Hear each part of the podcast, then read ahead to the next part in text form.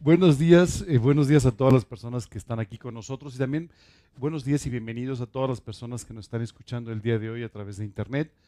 Eh, antes que nada, feliz año.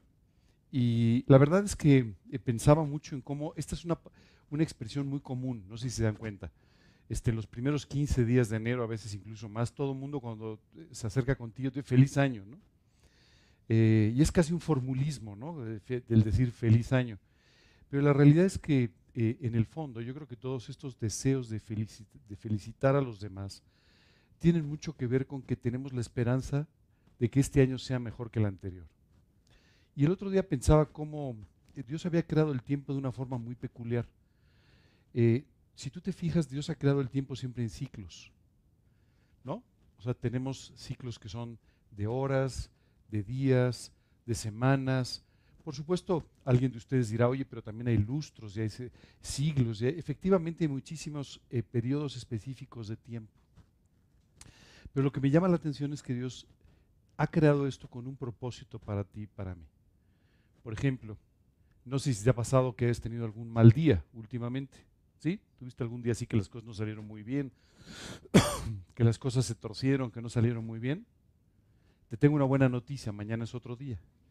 Y esto te da la oportunidad de volver a empezar con una nueva perspectiva y con nuevas esperanzas para el día siguiente. Esto sucede en, este, estos ciclos de, un año. Las personas llegan con una expectativa, con una esperanza de que este año puede ser mejor de alguna manera. Muchas veces estas esperanzas tienen fundamento y muchas veces no lo tienen. Simplemente es nuestro mejor deseo, nuestra mejor expectativa. Nosotros como creyentes tenemos que aprovechar o tenemos que aprender a aprovechar estos ciclos de tiempo que Dios nos ha dado para nuestro bien. Hace un momento hablaba de los días buenos y no tan buenos y cosas así, pero fíjate que eh, el hecho de que tengamos un periodo de un año es algo extraordinario porque permite que tú y yo podamos tener ciertas metas, metas en nuestra vida, metas de corto plazo, es decir, metas que a lo mejor vas a cumplir esta semana o la semana que viene o en un mes, pero también metas que son de un plazo un poquito más largo. Yo sé que suena así como muy académico, muy peculiar el hecho de decir esto de, oye, ya hiciste tus metas del año, pero la verdad es que eh, no sé si ustedes tengan esta costumbre, pero es una muy buena costumbre, la costumbre de establecer ciertas metas o ciertos objetivos eh, eh, dentro de todo un año. ¿Qué tal?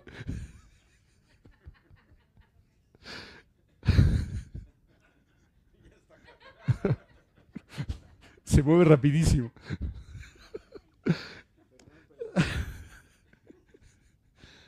Mira, la verdad es que desde el punto de vista humano tuyo necesitamos ciertas metas en la vida. Esto es una realidad.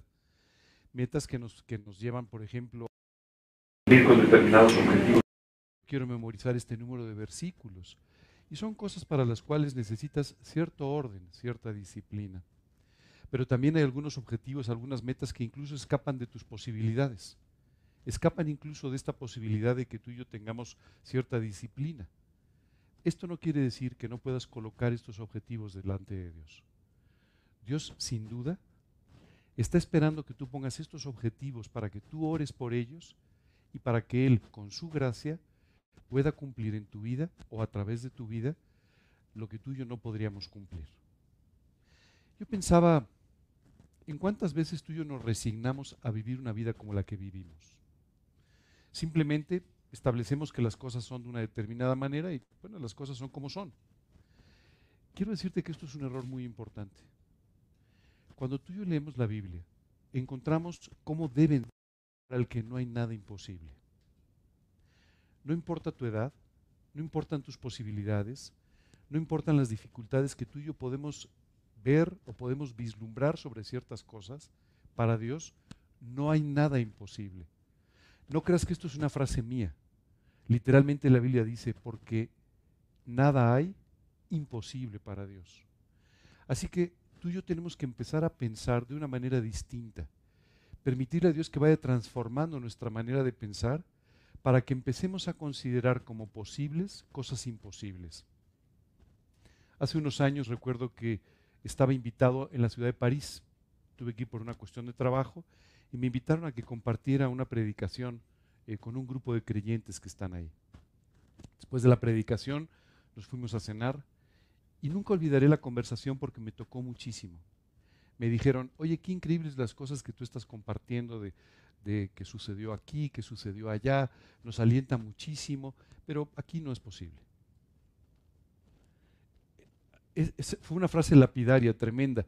La persona que la dijo simplemente nunca pensó lo que estaba diciendo, pero le dije, lo único que a ti te separa de que todo esto que estamos comentando suceda en esta ciudad es que tú lo creas y que ores por ello. Eso es lo único que nos separa de las cosas imposibles. ¿No te parece maravilloso? A ver, ¿quieres que empecemos a hablar de imposibles? Dios te alcanzó a ti. Eso en términos humanos es casi imposible, ¿cierto? Estabas distraído, ocupado en otras cosas, a veces no estabas ni siquiera de acuerdo con Dios, pero, pero Dios te alcanzó. De esta misma manera Dios puede hacer cualquier cosa que te parezca imposible el día de hoy. Muchas veces somos tú y yo los que estamos limitando a Dios, diciendo que es algo imposible, cuando Dios solamente está esperando que lo pongas delante de Él para que Él haga el milagro que quiere hacer y lo convierta en posible. Recuerdo que yo le decía a esta persona, cuando estábamos conversando ahí, le dije, ¿a ti te gustaría ver en un lugar como este de esta ciudad a alguien predicando el Evangelio? Bueno, eso sería un sueño imposible. Le dije, sí, va a seguir siéndolo mientras tú creas que es un sueño imposible. Pero cuando tú creas que esto puede suceder, cuando tú empieces a orar por ello, será mucho más posible que encuentres que Dios haga realidad aquello por lo que le estás pidiendo. ¿Por qué estoy empezando de esta manera el año? Mira, tú y yo nos acostumbramos a muchas cosas. Hace años leí una historia que me enterneció profundamente. No sé si tú sabías esto, pero durante un tiempo en China consideraron que las mujeres con los pies pequeños eran muy delicadas y muy finas. Y las mujeres que tenían los pies un poco más grandes eran desagradables. Por favor, no vayas a pensar que esto es cierto, ¿no? Pero, pero en China lo llegaron a pensar en algún momento. Solo quiero decirte que las madres vendaban los pies de las niñas para que los pies no se pudieran desarrollar en forma normal. Imagínate los dolores y las molestias que esto generaba. Pero la idea es que las niñas siempre tuvieran pies, aunque estuvieran deformes, pero pequeños. Era mejor que estuvieran deformes a que fueran grandes. ¿Sabes qué es increíble? Las niñas, no creas que estaban sentadas todo el día. Las niñas corrían, jugaban, a pesar de tener los pies de esta manera. ¿Por qué te digo esto? Porque en el fondo nos acostumbramos a cualquier cosa. Nos acostumbramos a cosas que están equivocadas. Nos acostumbramos a, vivir en situaciones en las que no somos felices. Nos acostumbramos a hacer cosas que no están bien y nos acostumbramos a vivir en ambientes, en medio ambientes que están equivocados. El otro día pensaba un poco, y pensaba un poco porque escuché a alguien que se quejó durante varios minutos sobre nuestro país. Y pensaba un poco cómo es muy fácil quejarnos de todo, pero es muy difícil colocarnos en el lugar correcto para hacer lo correcto. Sabes, sin duda, si tú eliges la situación de tu ciudad, o eliges la situación de tu país, o eliges la situación de tu iglesia, o eliges la situación de tu familia, vas a encontrar muchas cosas con las que tal vez no estés de acuerdo, aún teniendo razón. Unas tendrás razón, otras tal vez no, pero incluso teniendo razón. Solo quiero decirte que hay una forma de que las cosas sean distintas. Hay una forma de que tu país tenga paz. Hay una forma de que en tu país se predique mucho más el Evangelio. Hay una forma de que en esta ciudad se alabe el nombre de Dios. Hay una forma de que tu familia de gloria a Dios. ¿Sabes cuál es esa forma?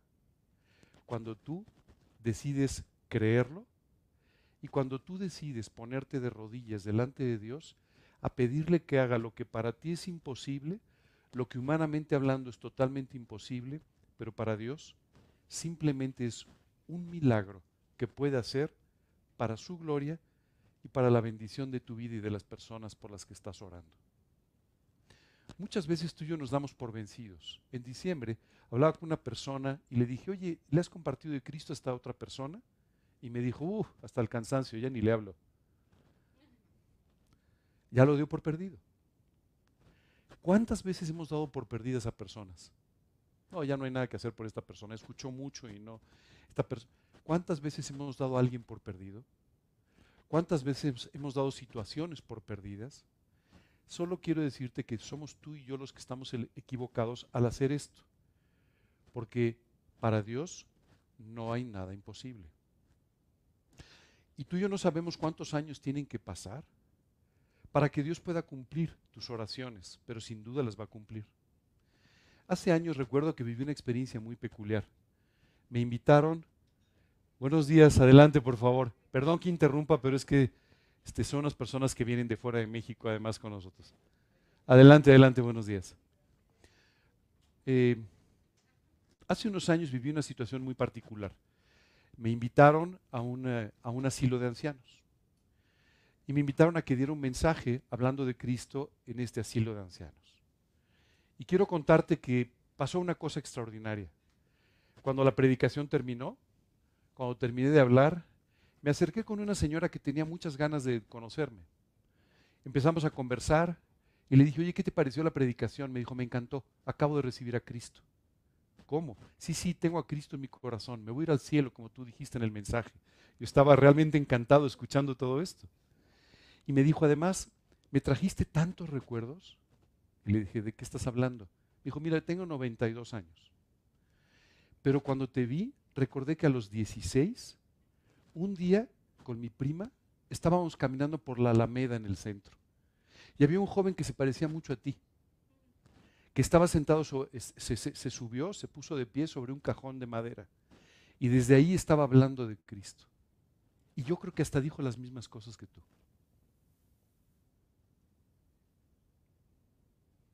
Me quedé pensando, 16, 92. Qué paciencia de Dios. Tú y yo lo hubiéramos dado por perdida. No, bueno, 76 años esperando. ¿Quién de ustedes está dispuesto a esperar 76 años? O primero que los cumplamos, ¿verdad? Pero, o sea, es una barbaridad, nos cuesta muchísimo trabajo. Y Dios, sin embargo, con toda fidelidad, esperando y trabajando cada día en la vida de esta persona hasta que finalmente a los 92 años tuvo la gran oportunidad de conocer a Cristo. ¿No te parece maravilloso? Hoy quería empezar con estos comentarios antes de empezar con la predicación. Tú y yo tenemos que aprender a dejar de decir que es imposible. Tenemos que aprender a dejar de dar por perdidas a las personas o las situaciones o lo que sea. Tú y yo tenemos que aprender que tenemos que orar, pedirle a Dios, creyendo que Él lo va a hacer, y Dios sin duda hará grandes milagros en nuestra vida. Cuando pongas tus objetivos de este año, cuando comiences a pensar qué es lo que se puede, qué es lo que te gustaría que sucediera, este año quiero que hagas una cosa diferente.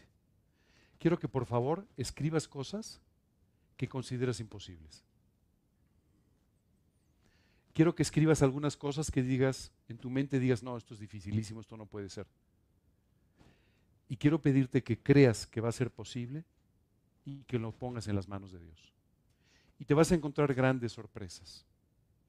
Sabes, yo tenía esta costumbre, o tengo esta costumbre de hacer mis objetivos del año. Y tenía la costumbre, y seguramente vas a decir que ingenuo, qué cosa tan tonta, pero de ponerle un nombre al año, ¿no? Yo decía, no, este año necesito que sea de esta manera, o que sea así, basado, lo que sea. Y sabes, hubo un año que le puse el año de la gracia porque dije, los objetivos de este año, si Dios no derrama su gracia, yo no puedo hacerlos yo solo. Esa es la realidad. Esa fue la última vez que nombré un año, porque todos son los años de la gracia. Si tú crees que nada es imposible para Dios, entonces cada año será el año en el que tendrás que depender de la gracia de Dios para que Él lleve a cabo las cosas en tu vida que tú jamás podrías hacer o que jamás podrían suceder. Recuerda el versículo, porque nada hay imposible para Dios. Jesús resucitó a los muertos, sanó a los enfermos, ha transformado la vida de millones de personas. Para Él no es nada imposible. Así es que no lo limites pensando que Él no puede hacer lo que no solamente puede, sino además quiere hacer en tu vida y quiere hacer en la vida de los demás. El día de hoy vamos a empezar hablando eh, eh, o vamos a comenzar con una serie de estudios sobre el capítulo 12 de la epístola a los romanos, la carta a los romanos. Y les voy a explicar en un momento por qué vamos a empezar de esta manera. El libro, de los, los romanos o la carta a los romanos se escribió por ahí del año 55 después de Cristo. La escribió el apóstol Pablo y la escribió mientras estaba en Corinto. Y desde ahí él escribe esta carta que envía a los creyentes que se reunían en la ciudad de Roma. Pero hay dos o tres cosas que te tengo que explicar antes de empezar. Lo primero es, Pablo nunca había ido a Roma. Lo segundo es que Pablo no conocía a los creyentes de Roma. Los creyentes de Roma habían venido a Cristo de otra manera, no a través de Pablo. Y lo tercero es que Pablo, aunque tenía mucho anhelo de conocerlos y quería ir a Roma, no tenía la menor idea de cuándo esto sucedería. De hecho, él en ese momento estaba planeando viajar hasta España, hasta, digamos, los confines de Europa, y él pensaba, y les dijo así a los romanos, que iba en ese viaje a España, iba a detenerse en Roma para poder estar con ellos y para poder compartir algunas enseñanzas con ellos. Quiero contarte una cosa, nunca sucedió de esa manera. Sabes, cuando tú y yo oramos por cosas que nos parecen imposibles, una de las cosas maravillosas que Dios hace es que las hace como Él quiere, no como tú y yo pensamos. Es por eso que a ti y a mí nos parecen imposibles. Pero Dios tiene sus formas de hacer las cosas y tiene sus formas de alcanzar a las personas. En el caso de Pablo en particular, nunca llegó a España. Más bien, en un viaje a Jerusalén, fue tomado, fue arrestado y a raíz de ciertos eventos, él llegó a Roma de la forma que él menos hubiera imaginado. Y no, nunca llegó a España, pero sí llegaron a España algunos de las personas que lo custodiaban y que efectivamente predicaron el Evangelio en España y hoy sabemos también que en Inglaterra. Solo quiero decirte una cosa, cuando tú y yo oramos por cosas imposibles, tenemos que volvernos espectadores de la gracia de Dios en acción, haciendo cosas que ni siquiera nos imaginamos y de formas que ni siquiera nos imaginamos. Y esto es parte de lo maravilloso de la vida cristiana que tú y yo nos volvemos espectadores activos, porque estamos orando y actuando, pero espectadores activos de los milagros de Dios en nuestra vida. El apóstol Pablo no conocía a estas personas, pero sin embargo les envió la carta más larga que tenemos en todas las epístolas del Nuevo Testamento. Qué curioso, ¿verdad? Era gente que ni conocía y sin embargo les envía esta carta tan extensa, tan larga. La carta está prácticamente dividida en dos partes los primeros 11 capítulos, es una, es una carta totalmente doctrinal. Pablo les está hablando especialmente de la salvación, les está hablando de la necesidad que ellos tienen de creer en Cristo, es decir, que la salvación es por fe, y les está hablando también de la imposibilidad de la salvación por las obras.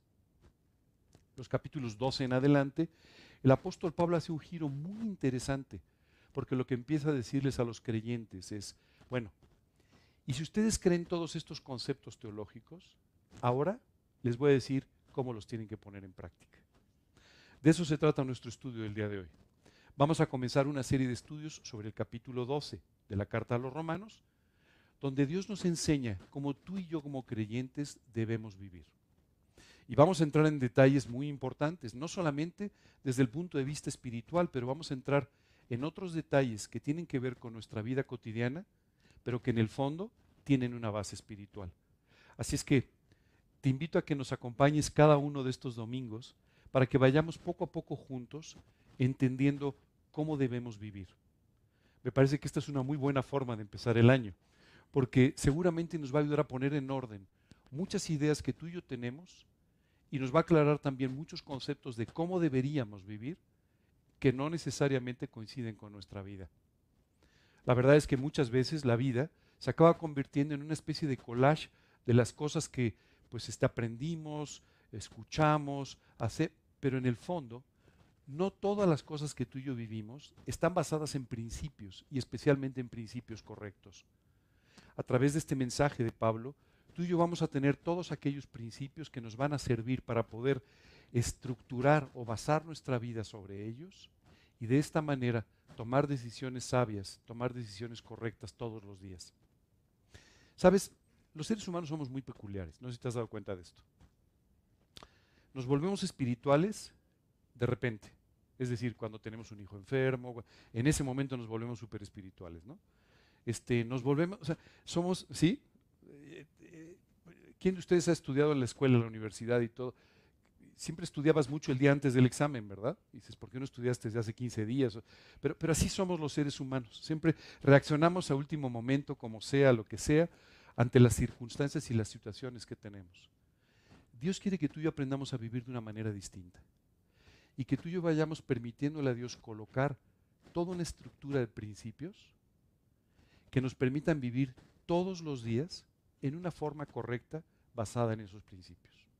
Vamos a comenzar entonces con este capítulo 12 del libro de Romanos. Empieza de una forma muy peculiar y por favor presta atención porque esta es la clave de todo lo demás. Comienza diciendo, así que hermanos, os ruego por las misericordias de Dios que presentéis vuestros cuerpos en sacrificio vivo, santo, agradable a Dios, que es vuestro culto racional. Este primer versículo define todo lo demás. Esta mañana me gustaría preguntarte algo. ¿Por qué vives? ¿Qué pregunta tan extraña me estás haciendo? ¿Por qué te levantaste esta mañana? Pues porque sonó el despertador. Porque me levantó mi perro. No, no, no, no. ¿Cuál es el motivo? ¿Cuál es el motor para tu vida todos los días? ¿Qué es lo que hace que tú y yo vivamos la vida? ¿Te has preguntado esto alguna vez? Hay una expresión que utiliza la escritura que me llama mucho la atención. Dice entreteniendo la vida o entreteniendo el tiempo. Y muchas veces tú y yo vivimos la vida solamente entreteniéndola, ¿no? De mes a mes, haciendo los pagos que tienes que hacer, cumpliendo tus responsabilidades de esta forma y de otra. Y pareciera que es, como una especie de rueda. ¿Has visto estas jaulitas donde ponen a los hámsters? Pareciera que es esta rueda donde corren y corren y corren sin llegar a ningún lado. Y pareciera que así es la vida humana. Y en este primer versículo, Dios nos dice de una forma muy clara, tú no puedes vivir así. Tú tienes que dejar todas estas cosas a un lado. Tú tienes que concentrarte en presentarte a ti mismo como un sacrificio vivo, santo, agradable a Dios. Es decir, tú tienes que entregarle tu vida. Una de las cosas que más nos cuesta trabajo es el hecho de entregar nuestra vida. Si Dios nos dice, oye, quiero que cumplas con cuatro o cinco cosas, pues a lo mejor las hacemos, a lo mejor, ¿verdad? En el mejor de los casos, no siempre, pero bueno. Pero a lo mejor llegamos a hacerlas. Pero cuando Dios te dice, no, no, si no quiero que no quiero que hagas nada y no quiero que dejes de hacer nada. Lo único que quiero es que me entregues completamente tu vida. Cuando tú y yo oramos algún día para invitar a Cristo a nuestro corazón, tú y yo le pedimos que entrara a nuestra vida como nuestro Señor y Salvador. Señor, esa palabra Señor significa soberano, significa dueño. Lo que tú y yo tenemos que hacer es entregarle por completo nuestra vida a Dios, porque esta es la única forma de que Él haga los cambios necesarios para que tú y yo podamos ser felices, para que tú y yo podamos ser útiles en las manos de Dios. ¿Sabes quién estaba escribiendo estas palabras? El apóstol Pablo. Un hombre que en otra de las cartas, hablando de su propia vida, nos explica cómo él tuvo que dejar todas las cosas que para él eran ganancia, y había muchas, básicamente para vivir en el amor de Dios. ¿Cuántas cosas eran para Pablo ganancia? Bueno, él era una persona que había nacido, y esto en Israel era muy importante, Pablo era judío, en Israel era muy importante, él había nacido siendo judío de judíos, es decir, hebreo de hebreos. Además de eso dice, en cuanto a la ley, fariseo. Es decir, él era una persona impecable en todas las cosas. Era una persona que cumplía con los más altos preceptos de su religión. Era una persona que tenía una educación depurada y extraordinaria. Era un joven que estaba destinado a ser uno de los grandes líderes de Israel. Pero cuando él conoció el amor de Dios, dice la escritura que tuvo todo esto por algo sin ningún valor. Simplemente por poder vivir en el amor de Dios. ¿A cuántas cosas te estás aferrando el día de hoy? ¿Te has dado cuenta cuántas cosas guardamos como si fueran importantísimas de nuestra vida sin querer entregárselas a Dios? ¿Te has dado cuenta cuántas cosas tú y yo valoramos como si fueran extraordinariamente importantes y no queremos dejárselas a Dios? Todas estas cosas están resultando un verdadero obstáculo en tu relación con Dios. Todo esto está resultando un verdadero lastre para que tú y yo puedas tú, puedas seguir creciendo espiritualmente, necesitas tomar una decisión muy importante, entregar tu vida por completo. Y entregar tu vida por completo significa sin ninguna reserva. Significa decirle a Dios, Dios, haz lo que tú quieras con mi vida. Y yo estaré de acuerdo. Dios, toma el control de mi vida y haz con ella aquello que tú consideres que es mejor. Y yo estaré de acuerdo. Muchas veces los seres humanos confundimos un concepto de entrega con un concepto de resignación. Y esto es muy importante explicarlo. Porque muchas veces los seres humanos nos resignamos ante las situaciones que enfrentamos en la vida. ¿No?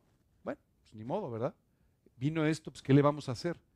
Como una vez vi el título de un libro que me llamó mucho la atención. Si la vida te da limones, haz limonada, decía el libro, ¿no?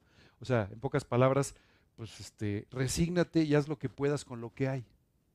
Solo quiero decirte que la resignación es la falsificación religiosa de la entrega. Tú y yo, en una actitud religiosa, le decimos a Dios que ni modo, Él puede hacer lo que quiera porque no podemos oponernos a ello. Es una resistencia pasiva a la voluntad de Dios. Aquí el apóstol Pablo nos está diciendo, llega delante de Dios y ofrécele toda tu vida, ofrécele todo lo que tú eres, ofrécele todo tu cuerpo, tu mente, absolutamente todo lo que tú eres, para que Dios entonces pueda hacer en ti aquello que quiere hacer. ¿Sabes qué es maravilloso?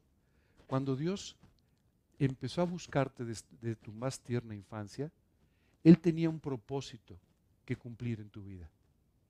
Primero, llevarte a la salvación y después transformar tu vida de tal manera que cada vez seas más similar a Cristo, así dice la Escritura, cada vez más similar o un varón similar a Cristo, y por otro lado, poder utilizar tu vida para bendecir la vida de otras personas.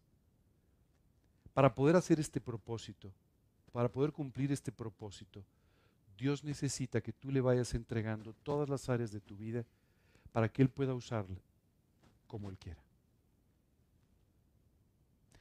No sé si hiciste tus objetivos. ¿Quién sí hizo metas este año? ¿Quién sí puso los objetivos? Ah, no los quería ventanear, pero bueno, pues, pues ya estamos en enero. ¿eh? si se esperan más, ya no les va a dar tiempo. Solo quiero decirte una cosa. Este año, mientras hacía las metas para mí, las, metas profesionales y, y personales y todo, ¿sabes cuál fue la primera meta que puse? Ser feliz. Dije, Dios, quiero ser feliz. Quiero ser completamente feliz. Y sé que para ser feliz y para vivir en la plenitud de la felicidad, lo único que necesito hacer es entregarte mi vida. Y cuando Dios tiene tu vida en sus manos, te hace útil, hace que tu vida tenga un significado, te hace feliz, te hace disfrutar de las cosas que tienes y no te permite sufrir por las que no tienes. Esa es la vida que Dios quiere para ti. Eso es lo que Dios está buscando en tu vida. Vamos a volver a leer el versículo porque después de estos comentarios a lo mejor este versículo te resulta un poco más claro. Dice, así que hermanos, os ruego por las misericordias de Dios que presentéis vuestros cuerpos en sacrificio vivo, santo, agradable a Dios. Fíjate el final del versículo. Dice, esto es vuestro culto racional. Pablo dice, si hay algo racional en cuanto a tu relación con Dios, es que le entregues tu vida. Que sigas teniendo tu vida en tus manos que sigas haciendo lo que tú quieres es irracional. Es irracional. Déjame ponértelo en blanco y negro. De este lado está la voluntad de Dios, que es agradable, perfecta y que es buena para ti. De este lado está la tuya, que es imperfecta, equivocada y con problemas. ¿Cuál eliges? Entonces, ¿qué llevas haciendo todos estos años? Ya es tiempo de que tomes una decisión racional es tiempo de que hagas algo racional en tu vida que te lleve a tener una relación más profunda con Dios y de esta manera a ser útil en sus manos. Estoy repitiendo mucho varios conceptos durante esta, este mensaje, pero es porque nos cuesta mucho trabajo tomar esta decisión. Déjame ponértelo en términos de un niño pequeño. Es como tú llegas con Dios y le dices, Dios, aquí está mi vida. No, siempre no. Bueno, ahora sí te la dejo. No, pero este, este fin de semana no. No, pero, pero ahora no. En esta área no. Significa sin ninguna reserva. Significa, Dios, haz conmigo conforme a tu voluntad. Hay un concepto muy interesante que Dios utiliza en la escritura. Esta palabra se llama alabanza. Muchas veces cuando pensamos en alabanza pensamos en música cristiana y la alabanza, dice la escritura, que es el fruto de labios que confiesan su nombre. Es decir, alabar a Dios es cuando tú y yo le damos las gracias, cuando tú y yo expresamos nuestra gratitud por algo que Él ha hecho. Si te fijas, no tiene nada que ver con la resignación, sino tiene que ver con la gratitud hacia lo que Dios hace en nuestras vidas. Bueno, quiero decirte que cuando tú y yo le damos gracias a Dios todo el tiempo por todas las cosas que Dios hace en nuestra vida, esto genera una actitud en nosotros que la Biblia llama adoración y que es una total rendición de nuestra vida para que Dios la use conforme a su voluntad. Señor, te agradezco profundamente todo lo que hiciste el año pasado. Señor, te agradezco tanto todas las bendiciones que tú trajiste a mi vida el año pasado. Te agradezco muchísimo, aún por los problemas que tuve que enfrentar el año pasado y que me acercaron más a ti. Te agradezco y conforme tú agradezcas y agradezcas, Dios podrá generar en tu corazón una actitud de rendición completa de tu vida diciendo, y Señor, porque estoy muy agradecido contigo, lo único que puedo hacer es entregarte mi vida por completo.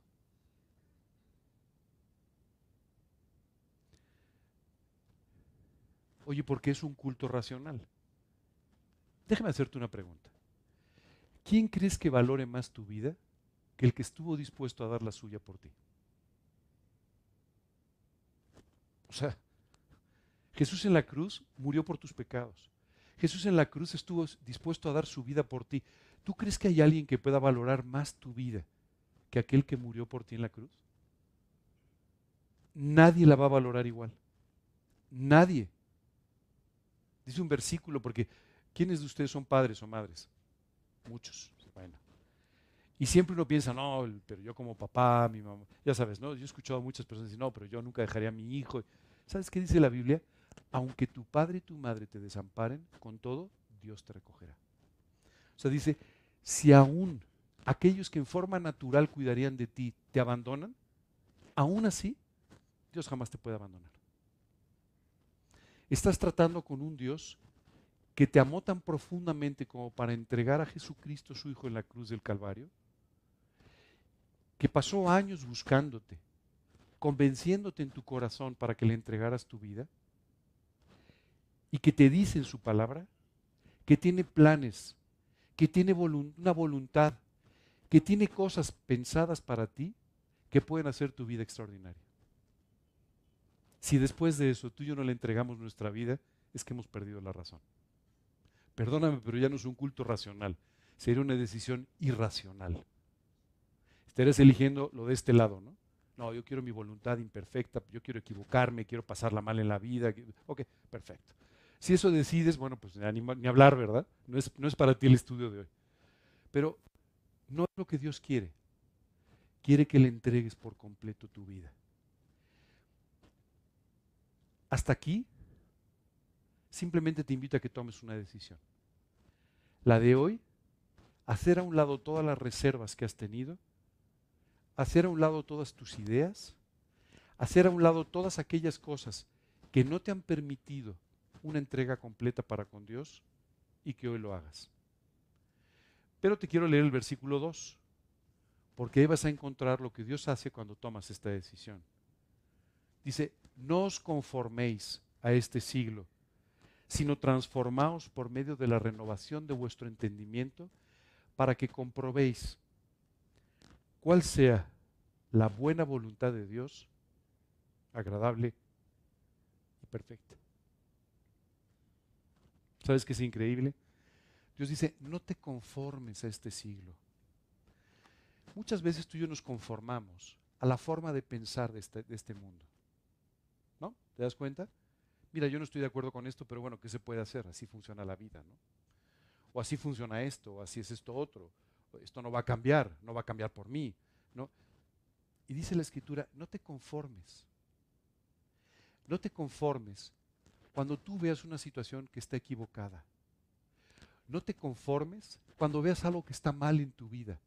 No lo aceptes como un hecho o como algo que simplemente no puede cambiar. No te conformes cuando tú veas que en tu familia hay problemas. No te conformes cuando tú veas problemas en tus amigos. No te conformes cuando tú veas una realidad que no te gusta afuera de tu casa. No te conformes cuando veas un país que tiene problemas. No te conformes. Deja de conformarte. El conformismo es probablemente el enemigo espiritual más grande que tiene la iglesia. La iglesia se conforma a muchas cosas y decide criticarlas o decide juzgarlas o decide sobrellevarlas. Pero en el fondo se está conformando y tú y yo no podemos conformarnos a vivir de esta manera. No podemos vivir con ese conformismo. Esto es demasiado. Esto ha hecho tanto, tanto daño a nuestros países, nuestras sociedades, a nuestras iglesias. le ha hecho tanto daño vivir conformándose. El apóstol Pablo les decía a estas personas, no se conformen, no se conformen a la forma de pensar de este momento o conformarse a este siglo. No, no permitan que sus ideas sean similares a las de otra persona simplemente porque esa pareciera ser la forma de pensar. Hoy vivimos un mundo muy peculiar, un mundo tan tolerante que se ha vuelto particularmente intolerante. ¿Te has dado cuenta? Un mundo en el que somos llamados a tolerar prácticamente cualquier cosa, pero intolerante si quieres vivir por un ideal o por un principio. No te conformes a esa manera de pensar. Tú tienes que vivir conforme a principios correctos. Si tú crees que la palabra de Dios es la palabra de Dios, vive conforme a ella. No te conformes. No trates de adaptarla. No trates de justificarla. No trates de combinarla con otras ideas. Si tú crees que lo que has creído es la verdad, vive conforme a ella. Vive conforme a la verdad. No te conformes a este siglo. Continúa diciendo, sino transformaos por medio de la renovación de vuestro entendimiento. Aquí Dios nos dice una cosa muy importante. Cuando Él entra en nuestro corazón, no solamente transforma nuestro corazón, dice la Escritura, y nos da un corazón nuevo, sino que además quiere transformar nuestro entendimiento. Lo que quiere hacer básicamente es cambiar nuestra manera de pensar. Qué difícil es eso, ¿verdad? Porque tú y yo hemos ido estableciendo una manera de pensar en la vida y siempre pensamos que tenemos razón. O la mayoría de las veces al menos. Pero lo cierto es que no es así. Dios necesita no solamente un nuevo corazón, pero también una nueva mente. Transformar por completo nuestra manera de pensar. Hay una gran guerra permanente en tu vida y tú no te has dado cuenta todavía. Y es una batalla por tu mente. Todos los días, cuando tú y yo salimos a la vida, tenemos una serie de receptores, nuestros ojos, nuestros oídos, que nos están permitiendo observar todo lo que hay a nuestro alrededor y absorberlo para que nuestra mente lo procese. Procesamos una barbaridad de ideas. El otro día leí un artículo que me impresionó, decía que más o menos tenemos entre 80 y 90 mil ideas todos los días. 80% de las cuales son repetitivas las volvemos a repetir, no creas que pensamos tanto, ¿no? Muchas cosas las pensaste el día anterior o el mes anterior, o pero todas estas ideas se están generando todo el tiempo. Y provienen de dos lugares. Provienen de que tú estás procesando lo que tus ojos ven y lo que tus oídos oyen. ¿Ya ves para dónde voy? Tienes que tener mucho cuidado con lo que tú permites que tus ojos vean y tus oídos oigan. Porque finalmente eso es lo que está entrando a tu mente todo el tiempo. Muchas veces tú y yo queremos ser creyentes piadosos. Queremos vivir la vida cristiana de una forma correcta, pero después permitimos que nuestros ojos vean lo que no deben y escuchamos lo que no debemos escuchar. Hace un tiempo una persona me invitó a tomar un café. Cuando nos sentamos le dije, pues tú dirás. Entonces empezó a hablarme mal de alguien. Le dije, mira, te voy a pedir por favor que suspendamos esta conversación. Porque yo no tengo ningún interés en estar escuchando algo malo de otra persona. ¿Sabes qué me dijo? Ya sabía yo que no me ibas a escuchar. Le dije, mira, el problema no es que no te escuche, el problema es que no deberías estar pensándolo. O sea, tu problema no soy yo al no escucharte, tu problema es que tú no deberías estar pensando esto, porque a ti es a quien te está haciendo daño. Mucho daño en tu mente. Que tú me lo digas ya es un segundo problema. Y que yo te escuche es el tercer problema. Entonces ya estamos encadenando toda una serie de problemas que no deberíamos tener. Te sugiero mejor que dejes de pensarlo. ¿Sabes? Nos hace mucho daño el permitir que algunas cosas que no debemos oír entren a nuestro cerebro, a nuestra mente. Cosas que no debemos ver entren a nuestra mente. Esto es lo primero que tú tienes que aprender a cuidar. Si tú no cuidas esto, es difícil que tu mente esté limpia cuando tú le vas a estar inyectando cosas que están totalmente equivocadas. Esto es lo primero que te sugiero que hagas el día de hoy. Pero hay algo más. Además, tú tienes que aprender a sustituir estas cosas equivocadas con pensamientos correctos. Hay un versículo que mucha gente conoce en el libro de los Salmos que dice, ¿con qué limpiará el joven su camino? Con guardar tu palabra. En mi corazón, dice el salmista, he guardado tus dichos para no pecar contra ti. Cuando tú llenas tu mente de la palabra de Dios, esto tiene un efecto extraordinariamente positivo. Porque tú empezarás entonces a recordar una y otra vez los principios de la escritura cuando tengas que enfrentar las vicisitudes del día, las situaciones del día. Pero tú tendrás esta palabra de Dios alimentando tu mente y permitiéndote entonces tomar decisiones correctas. No solamente eso, el que tú tengas la palabra de Dios en tu mente hará que tú tengas pensamientos de bien permanentemente, pensamientos positivos, correctos, de, de benignidad. ¿Has oído esa palabra? Benignidad.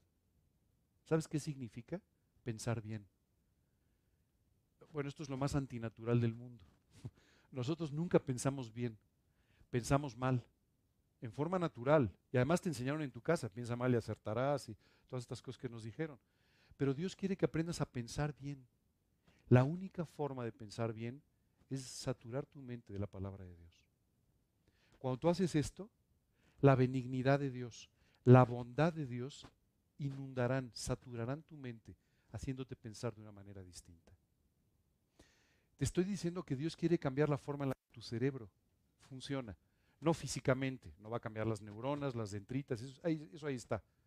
Pero va a cambiar la forma en la que tus pensamientos son procesados. Primero, no permitiendo que entre lo que no debe. Segundo, entrando lo que sí debe, que es la palabra de Dios, que Dios ponga orden y disciplina en tus pensamientos. Déjame hacerte una pregunta. ¿Cuántas veces te ha pasado que tu mente está por todos lados y no la puedes controlar? Bueno, como ustedes no levantan la mano, la levanto yo. A mí me pasa mucho. ¿no? De repente tengo 30 cosas que estoy pensando y, bueno, solo te quiero decir una cosa. La palabra de Dios puede traer orden a tus pensamientos. Puede traer orden a tus ideas. Y el punto más importante de todo esto es, a través de todo ello, Dios transformará tu manera de pensar para que tú y yo procesemos toda esta información de una forma distinta. Déjame ponerte un ejemplo de lo equivocado. ¿Sabes lo que es un prejuicio? Un prejuicio es un pensamiento que tú ya tienes en tu mente y que te lleva a juzgar a alguien o juzgar una situación sin siquiera tener la información correcta. Ya sabes, alguien llega, te da la mano, hola, ¿qué tal? Y entonces un prejuicio tuyo dice, no, este es rubio, no, este seguro es un desastre. O sea, e, ese tipo de cosas, de ideas preconcebidas, nos traen un daño terrible a nuestra vida. Quiero decirte que todos estos prejuicios son producto de nuestro pecado, son producto de nuestros errores espirituales. ¿Por qué Dios tiene que transformar nuestra mente?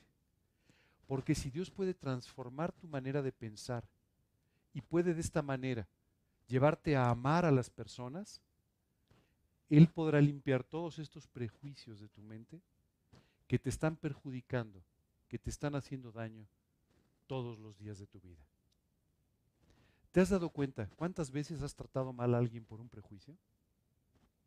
Y después de conocer a la persona dices, fíjate, no me cayó, después de conocerlo no me cayó tan mal.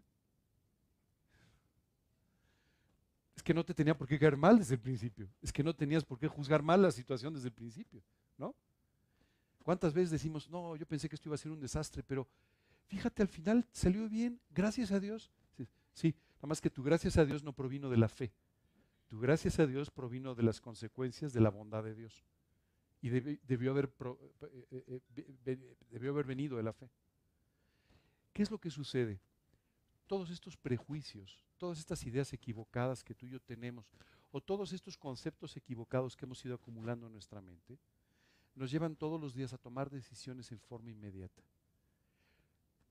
No sé cuántas decisiones tomemos al día, pero un buen número de estas decisiones ni siquiera las pensamos. ¿No? O sea, dime una cosa.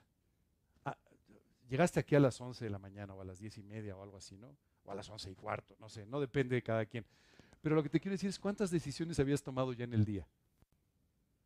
Pues varias, ¿no? Te habías levantado, decidiste que desayunar, decidiste cómo vestirte, decidiste venir aquí, decidiste cómo ibas a venir. Y quién sabe cuántas decisiones extras. Tomaste muchas decisiones en el día. ¿Las pensaste cada una?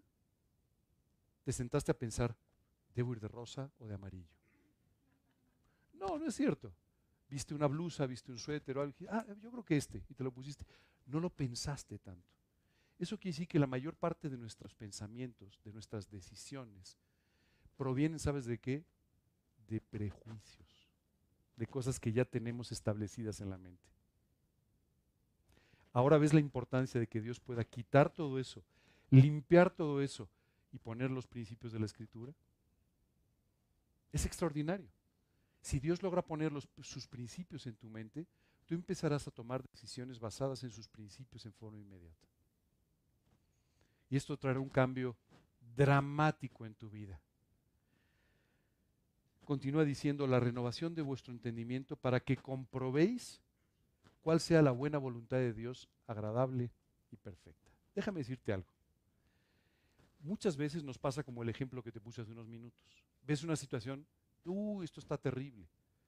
Y cuando ves pasar la situación dices, ah, caray, pues esto fue para mi bien, salió muy bien. Bueno, la Biblia dice que para que tú y yo podamos entender la voluntad de Dios, nuestra mente tiene que ser transformada. Si nuestra mente no es transformada, nosotros siempre estaremos viendo cosas que no son. Y pensaremos que las circunstancias siempre son en nuestra contra, cuando Dios te dice que son para tu bien. La Biblia dice, a los que aman a Dios, todas las cosas les ayudan a bien. ¿Sí, recuerdan ese versículo? ¿Y se lo creen? ¿Sí? Entonces cuando vive una circunstancia nunca se quejan. Por supuesto que sí, porque en el fondo no lo creemos. Esa es la realidad. Dios tiene que hacer este trabajo de transformar nuestra mente para que comprobemos, para que estemos seguros, para que entendamos cuál es esta buena voluntad de Dios, agradable y perfecta. Quiero contarte una cosa. Yo cumplí ahora en diciembre 61 años. Este, el día de la reunión de Navidad. Por cierto, no hice la reunión de Navidad por mi cumpleaños, o sea, no crean que fue así, pero coincidió pues, el, sábado que había salón. Pero yo recibí a Cristo a los 19 años, o sea, ha sido un periodo largo. ¿Sabes qué me impresiona? Cómo Dios ha tenido que ir transformando muchas cosas y cómo muchas de las cosas que han sucedido durante estos 42 años, al principio yo no pensé que fueran para mi bien y siempre fueron para mi bien. Siempre. Ahora te quiero contar una cosa. Muchas veces yo pensé que no eran para mi bien y sufrí por ello. Y estuve preocupado por ello. Y tuve mucha ansiedad por ello. Para después comprobar la buena voluntad de Dios, agradable y perfecta. ¿Sabes qué es increíble? Decía un hombre llamado Mark Twain, un escritor muy conocido de Estados Unidos. Un día en una entrevista él dijo, mi vida ha estado llena de problemas, 80% de los cuales nunca sucedieron. Me llamó mucho la atención la reflexión de él. ¿Te has dado cuenta cuánto sufres de más en la vida? No, seguro que me va a ir muy mal, seguro que va a pasar esto, seguro que va a pasar lo otro. Y luego no es así, no sucede, no es de esa manera. Sufriste sin necesidad, sufriste en vano. Por eso aquí el apóstol Pablo nos dice, Dios tiene que transformar tu mente. Porque conforme transforma tu mente, puedes comprender la buena voluntad de Dios, agradable y perfecta para tu vida. Y dejas de sufrir. ¿Sabes qué es maravilloso? Dejas de sufrir. Quien escribió esto tuvo una vida que a lo mejor tú y yo no le compraríamos. Tuvo una vida llena de persecuciones. Lo apedrearon dos veces, una de ellas lo dejaron por muerto. Lo tuvieron que bajar dos veces por el muro de una ciudad. O sea, vivió una vida muy compleja, llena de persecuciones, de dificultades, pero cada cosa que sucedía, él daba gracias a Dios por lo que estaba pasando. Porque él sabía que aunque él no lo entendiera en el momento, podía confiar en la buena voluntad de Dios, agradable y perfecta para su vida. Hay momentos en la vida, y esto nos pasa a todos, en los que nos preguntamos, ¿a dónde voy? O sea, ¿a dónde va mi vida? Este, ¿Qué onda con esto, verdad? ¿Qué está pasando, no? Yo te sugiero que en lugar de que hagas toda una mirada retrospectiva y trates de entender cada uno de los motivos que simplemente tomes la decisión de confiar en que Dios tiene una voluntad buena, agradable y perfecta para tu vida. Y lo que está pasando, entiéndaslo o no, es lo mejor para tu vida. Ahora, tú puedes seguir sufriendo la vida sin entender la voluntad de Dios, o puedes comprobar, como dice este versículo, que la voluntad de Dios es buena, agradable y perfecta. ¿De qué depende? Las circunstancias son las mismas. Lo que depende es de tu actitud. Si tú le entregas tu vida a Cristo, Dios convertirá esto en una realidad. Transformará tu mente, te hará feliz, podrás comprobar su voluntad y de esta manera podrás vivir permanentemente en ella. Qué buena forma de empezar el año, ¿no? este año sí la vamos a hacer. Este, este, año sí voy a ser feliz, este año sí, sí puedo establecer objetivos espirituales, este año sí puedo hacer. Solo quiero decirte una cosa. La Biblia dice que es buena la piedad acompañada de contentamiento. Y con esto me gustaría terminar el mensaje. Este concepto es muy importante. La Biblia lo llama contentamiento. ¿Cuál es la diferencia entre la resignación, el gozo, el contentamiento, el estar contento, alegre? Vamos a ver. El gozo, dice la Biblia que es un fruto del Espíritu Santo. Cuando tú invitas a Cristo a tu vida, tú experimentas gozo. Pero el gozo no es una emoción. Simplemente tú puedes estar triste, pero estar gozoso al mismo tiempo. ¿No? Tú puedes estar muy contento y no estar gozoso. Es decir, no es una emoción. Es el fruto del Espíritu Santo. ¿Qué es el contentamiento? El contentamiento es una actitud aprendida. El mismo apóstol Pablo nos explica qué es el contentamiento. El contentamiento es cuando tú, confiando en la buena voluntad de Dios, confiando en la misericordia y el amor de Dios, tomas la decisión de creerle y le das gracias aún por las cosas que no entiendes, que no ves o que incluso te parece que serían en tu contra. Eso es contentamiento. Cuando tú disfrutas de tu vida, cuando tú estás contento a pesar de las circunstancias, no por las circunstancias, sino por aquel en quien has creído. Ese contentamiento es una actitud que tú y yo aprendemos. Y es una actitud que se puede ir desarrollando en nuestra vida. Dice la Biblia, buena es la piedad acompañada de contentamiento. Maravilloso que vivas conforme a todos los principios de la Escritura. Pero si no disfrutas de tu vida, no sirve de nada. Dime una cosa. Cuando una persona que no te conoce, una persona que empieza a tratar contigo, que no conoce a Cristo, se acerca a tu vida, ¿qué crees que le pueda traer de tu vida? Tengo mucha disciplina, no fumo, no tomo, no esto, no lo otro, leo la Biblia 20 horas a la semana. ¿O crees que le llame la atención una actitud permanente de contentamiento? Créeme, el contentamiento es una actitud contagiosa. Cuando tú ves a alguien con contentamiento dices, yo quiero estar así, yo quiero ser como esa persona. O sea, yo quiero llevarla bien, quiero pasarla bien, quiero, quiero, este, ¿me entiendes? No, quiero afligirme en las circunstancias, quiero el contentamiento. va a traer a la gente a Cristo. El contentamiento va a hacer que vivas feliz. El contentamiento te abrirá más puertas que cualquier predicación en tu vida. Es importante que lo entendamos. Tú y yo podemos ser eruditos en la escritura. Podemos conocer todo lo que tú quieras de teología. Si eso no va acompañado de contentamiento, no es suficiente. Pero ¿cómo podemos vivir con este contentamiento? ¿Te acuerdas? Aquí está la clave en este versículo. Permitiéndole a Dios que transforme nuestra vida, permitiéndole a Dios que nos enseñe cómo vivir a través de sus principios, adoptándolos como nuestra forma de pensar, y de esta manera entonces, renovando por completo nuestro entendimiento y comprobando la buena voluntad de Dios, agradable y perfecta para nuestra vida. Cuando leo este versículo siempre me imagino en un padre al lado de la cuna, ¿no?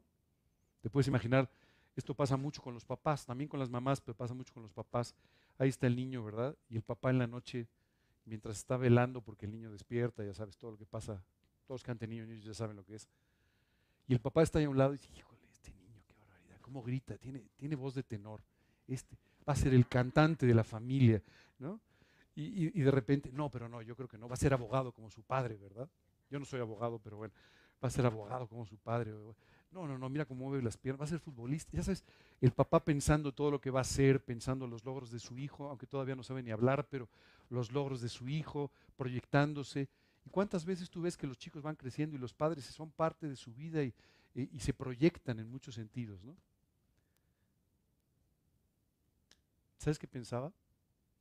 Dios, antes de que tú y yo fuésemos concebidos, no al lado de una cuna, pero sí en la eternidad, estaba pensando ya cuál podría ser la buena, perfecta y agradable voluntad de Dios para ti. Resulta que el hijo que parecía que cantaba muy bien resultó futbolista. Y el que iba a ser abogado terminó como ingeniero, ¿verdad? Pero Dios no se equivocó. Y Dios tiene una buena voluntad de Dios para ti, que es la mejor, la mejor manera de vivir, lo mejor que puede suceder en tu vida. Esto es lo que Dios nos está pidiendo que ahora adoptemos para nosotros, tomando la decisión de entregarle por completo nuestra vida. A partir del siguiente versículo, el versículo 3, tú y yo vamos a ir viendo muchas recomendaciones, incluso eh, muchos eh, eh, mandatos de parte de Dios de cómo tenemos que hacer las cosas, cómo tenemos que vivir, ¿no? Pero si tú y yo no empezamos por esto, nunca vamos a hacer lo otro. Porque tú y yo vamos a encontrarnos con algunas cosas que nos van a llamar la atención. Si quieres te leo uno para que sepas para dónde vamos.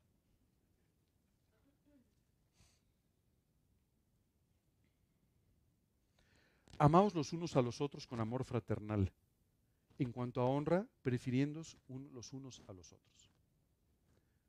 Este el facilito, ¿verdad? Bueno, no te preocupes. No paguéis a nadie mal por mal. Ok. ¿Estamos de acuerdo? Son principios que tú y yo no podemos vivir sin Dios. Humanamente hablando, no podemos vivir de esta manera. Así que no intentes vivirlos sin antes entregarle por completo tu vida a Cristo y permitirle que transforme tu manera de pensar. Cuando Dios haga esto, entonces vas a poder llevar a la práctica todo lo que sigue. ¿Alguna pregunta, alguna duda?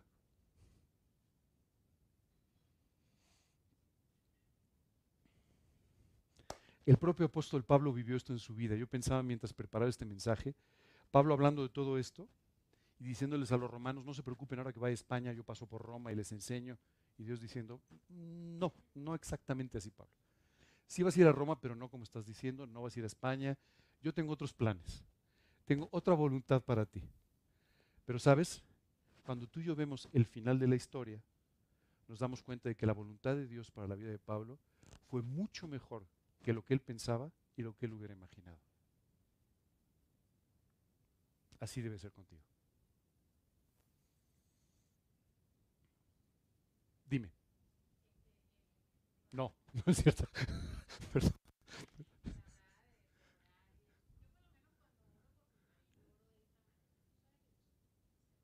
Tú eres venezolana, sí. No nos habíamos dado cuenta, ¿eh? De tu Mira, que, no, no, mira, te voy a decir una cosa. La verdad es que eh, yo veo muchos creyentes que quieren ser doctores en economía, en política, entonces, entonces orar muy estratégicamente. La Biblia dice, ¿y cómo hemos de orar como conviene? No lo sabemos. O sea, muchas veces ni siquiera tú y yo sabemos cómo orar. Lo que sí sabemos es lo que hay en nuestro corazón y estamos poniendo delante de Dios. Tú puedes orar por tu país, Señor, yo te quiero pedir que haya paz en este país. ¿Cómo eso suceda? Pues eso, pues mira, no lo sé, no sé cómo va a suceder. Dios, te quiero pedir que tú traigas, tú y yo tenemos que aprender a, orar en forma estratégica. Es decir, a orar pidiéndole a Dios que nos guíe cómo orar, pero también pidiéndole que Él haga conforme a su voluntad en estos aspectos que nosotros tenemos en nuestro corazón. ¿no? O sea, yo recuerdo hace muchos años, les voy a contar una intimidad, hace muchos años, eh, mi papá, cuando yo recibí a Cristo, mi papá me dijo que me había vuelto loco. Es más, creo que eh, las primeras semanas que un día fui a un estudio de la Biblia, yo tenía el pelo muy largo. me acuerdo que mi papá me dijo, no, no, tú ya debes estar en drogas y todo, el pelo largo, la Biblia, no, no, no, tú ya estás, pero acabamos contigo. Este, pero, pero tú sabes que, bueno, algún día me corté el pelo y esas cosas, pero eh, fíjate que hubo un tiempo que yo dije, Dios es que yo no quiero ver que mi papá se pierda. Y lo veo sufriendo en muchas cosas. Y recuerdo que con un grupo de amigos, todos los sábados en la noche, nos juntamos para orar por 10 personas, cada uno que había elegido, hicimos una lista cada uno de 10 personas, y orábamos por sus vidas. Entonces yo muchas veces oraba por mi papá y decía, Señor, yo te quiero pedir por él, no sé ni cómo pedirte, no, no sé qué necesita para conocerte, pero lo que sí te pido es que hagas lo necesario para que él te pueda, para que él te pueda conocer quiero decirte que a veces vi cosas que yo no me esperaba. Tuve que ver cómo mi papá se desilusionó de algunos amigos, cómo algunas cosas no salieron bien en su vida. Y a mí me dolía ver esto. Pero yo oraba y decía, Señor, no entiendo, pero sé que lo que estás haciendo va en consonancia con lo que te he pedido. Así que haz lo que tengas que hacer. ¿Cuál era el fin último? Yo oraba por la conversión a Cristo de mi papá, lo cual finalmente sucedió. El camino, pues ese yo no lo sabía. Cómo Dios haría las cosas no lo sabía. Pero yo sí podía orar en base a lo que iba viendo, pidiéndole a Dios que siguiera haciendo aquello que estaba en mi corazón. Te pongo este ejemplo. Finalmente mi papá vino a Cristo una semana antes de morir. Pero quiero decirte que esto muchas veces nos sucede. O sea, a veces quisiéramos ser muy estratégicos y decir, Señor, te quiero pedir porque el Producto Interno Bruto de México crezca al medio por. O sea, no tenemos ni idea. esa es la verdad. Pocas veces habrá quien sí, pero en general no tenemos mucha idea. Pero lo que tú y yo sí sabemos es que dice la Escritura que oremos por nuestros gobernantes para que podamos vivir quieta, reposadamente, en toda piedad y honestidad. Okay. Ya tenemos los objetivos para orar por nuestro país, por ejemplo. ¿En qué forma Dios cumpla esto? Como Él sabe que lo tiene que hacer. ¿Sabes qué he aprendido? Que más que mi ortodoxia orando, lo importante es que mi corazón esté rendido a los pies de Dios. Eso es lo que va a traer la respuesta. No mi ortodoxia, ¿me entiendes? O sea, no yo, y entonces. Hay muchas veces que Dios, Dios, ni siquiera sé cómo pedirte esto, pero sabes que tengo una necesidad o que hay una situación y la pongo en tus manos. Y Dios hace esto. No, imagínate si todos tuviésemos que ser doctores en economía, en física, en medicina y todo para saber exactamente. Dios sabe mejor que nosotros. Por eso dice la Biblia, ¿y cómo, ¿y cómo hemos de orar como conviene? No lo sabemos. Pero dice, el Espíritu mismo intercede por nosotros como con gemidos indecibles. ¿Te acuerdas que eh, hace, unos, sexenios había un presidente de México que tuvo un vocero? Eso fue una cosa fuera de lo normal todas las mañanas él decía lo que el presidente quiso decir. ¿no? Era tal cosa. ¿no? Ese es un poco el trabajo de un vocero de alguien, lo que él quiso decir, yo lo explico. ¿no? Y yo muchas veces pensaba cómo así es el Espíritu Santo. ¿no? O el Espíritu Santo llega, llega delante de Dios diciendo, mira, lo que quiso decir Angelito y no supo cómo decir, es esto. Lo que te está pidiendo pero no sabe ni cómo pedir, es esto. Pero dice la Biblia que el Espíritu Santo intercede por nosotros, ¿entiendes? Presentándole a Dios la oración como debe ser.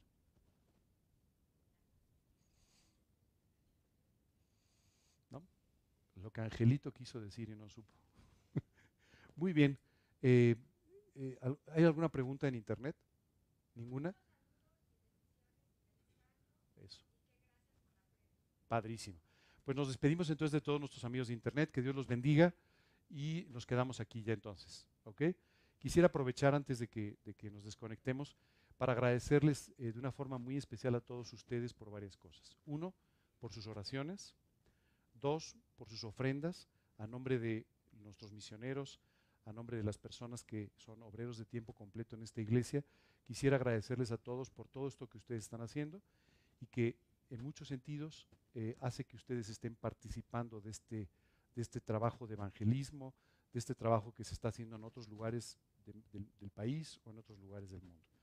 Entonces les agradezco mucho por sus oraciones, les agradezco mucho por sus ofrendas, les agradezco mucho por su fidelidad, también les agradezco mucho por su cariño para conmigo y, realmente los quiero invitar a que este sea un año muy especial en sus vidas. En unos días más, les voy a avisar, va a ser en 15 días, pero luego les confirmo, vamos a tener una reunión donde voy a invitar a otras personas de otros grupos que también yo sigo. Eh, y juntos, no se asusten si vamos a caber, eh, creo yo, pero juntos vamos a ver algunas cosas que vamos a hacer durante este año. ¿De acuerdo? Eh, tenemos algunas actividades, vamos a tener unos bautismos en cuestión de, dos meses. Eh, vamos a tener eh, una cena del Señor en varias ocasiones. vamos a comenzar con un proyecto nuevo que luego les contaré. Pero todas estas cosas me gustaría poderlas exponer cuando estemos todos juntos. ¿De acuerdo? Y por supuesto, para que ustedes sepan, pues siempre es, la idea de los proyectos no es nada más informarles, es que ustedes puedan orar por ellos y participar en la medida que ustedes quieran, como ustedes quieran. ¿De acuerdo? ¿Sí? ¿Todo bien? Bueno. Pues vamos a orar para terminar, ¿les parece bien? ¿No hay preguntas, no hay dudas? ¿No? Ustedes todo lo entienden de maravilla. Me encantaría ser como ustedes. vamos a orar. Señor, queremos darte muchas gracias por este día. Señor, gracias de verdad por este año nuevo y muchas gracias Dios por todo lo que tú permitiste en nuestras vidas en el 2022. Gracias Señor porque fue un año maravilloso sin duda con pruebas, con problemas, con dificultades, pero siempre viendo tu gracia, tu amor en nuestras vidas. Gracias Dios por todo lo que permitiste, gracias por todo lo que tú hiciste, por cómo tú pudiste llevarnos a crecer espiritualmente. Padre, muchas gracias por tenernos aquí el día de hoy. Gracias de verdad por el 2022. Y Señor, hoy queremos pedirte mucho por este año que comienza. Señor, pues cada uno de nosotros tiene sus peticiones personales, individuales pero hoy como grupo, Señor, queremos poner delante de ti, pues, nuestro interés, Señor, en, vivir una vida limpia, en vivir una línea, una vida de una total entrega para contigo. Señor, por favor, transforma nuestra manera de pensar. Permite que veamos la vida como tú la ves y no como la hemos venido viendo por tantos años. Queremos pedirte que tú toques nuestro corazón, que tú nos lleves a aprender esta actitud de contentamiento permanente, que nos permita, Señor, de esta manera poder estar predicando tu Evangelio todo el tiempo. Queremos pedirte, Señor, mucho por nuestro país.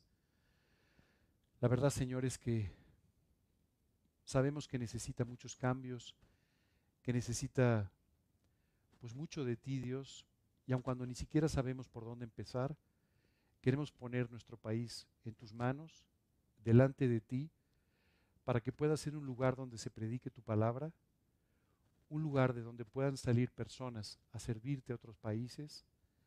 Señor, te pedimos de verdad que este sea un, país donde tu evangelio pueda ser predicado y tu nombre glorificado.